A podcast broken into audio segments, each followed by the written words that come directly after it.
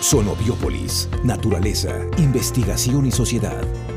Hoy les saludamos recordando que un 20 de diciembre, pero de 1996, muere el astrónomo, astrofísico y cosmólogo Carl Edward Sagan, uno de los mayores divulgadores científicos de la historia, quien a través de su serie de televisión Cosmos en los años 80 convirtió la ciencia en parte de la cultura.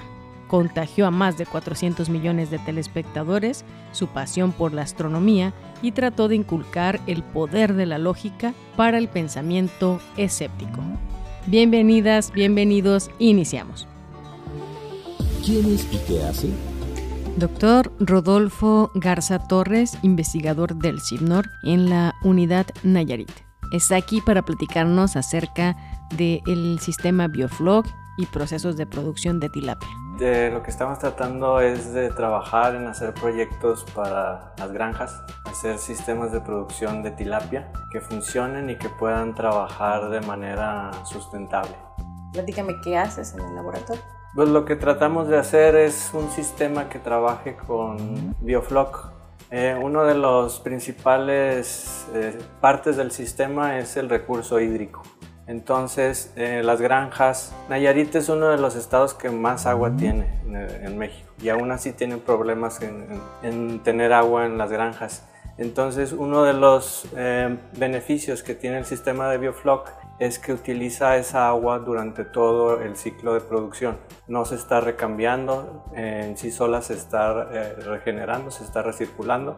Y lo que nosotros estamos haciendo es estudios en esos biofloc, en ver el, el, flujo de los nutrientes que existe desde el alimento, pasan a los peces, el alimento que se queda en el agua, eh, los nutrientes que caen eh, con todos los desperdicios de los peces. Y todos esos juntarlos para después poder reutilizar esa, esa agua en otros sistemas. Rodolfo, vamos a, regresarnos un paso atrás, que es el bioflow o en donde se usa. Estamos hablando de acuicultura y para un niño, ¿qué es el biofloc? El biofloc es un sistema para, para que crezcan los peces. Es un, un, sistema en estanque. Lo que hace es simular un lago artificialmente. Este sistema eh, comprende bacterias que transforman el, el, principal nutriente que es el nitrógeno y el amonio lo transforman a, otros, este, a otras formas como los nitratos que ya no son tóxicas para los peces y esto hace que el agua sea funcional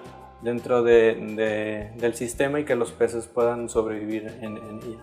Ok, entonces te encargas de que esté equilibrado, por así decirlo, o sea, que no les falten nutrientes, que estén sanos. Es un sistema que no, no, no, permite que el agua se eche a perder, que los peces puedan este, respirar.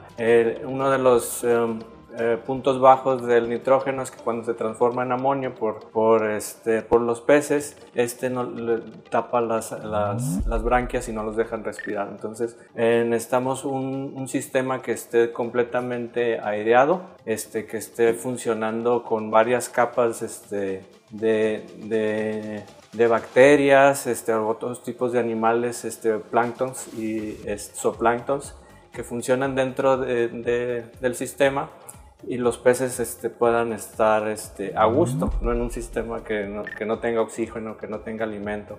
¿Consideras tú que una de la mm, certeza de este laboratorio o de la unidad Nayarit en lo, en lo general sería el respeto y el manejo a este tipo de organismos. Sí, lo que nosotros queremos hacer es proyectos que hagan sistemas más este, accesibles para que se puedan reproducir en granjas fácilmente, este, que podamos nosotros también servir como puente de, capacitación, este, que podamos eh, y poco a poco eh, ir logrando que, que, esa tecnología pues, se pueda utilizar normalmente como, como cualquier otra. ¿Qué te gustaría para la unidad Nayarit?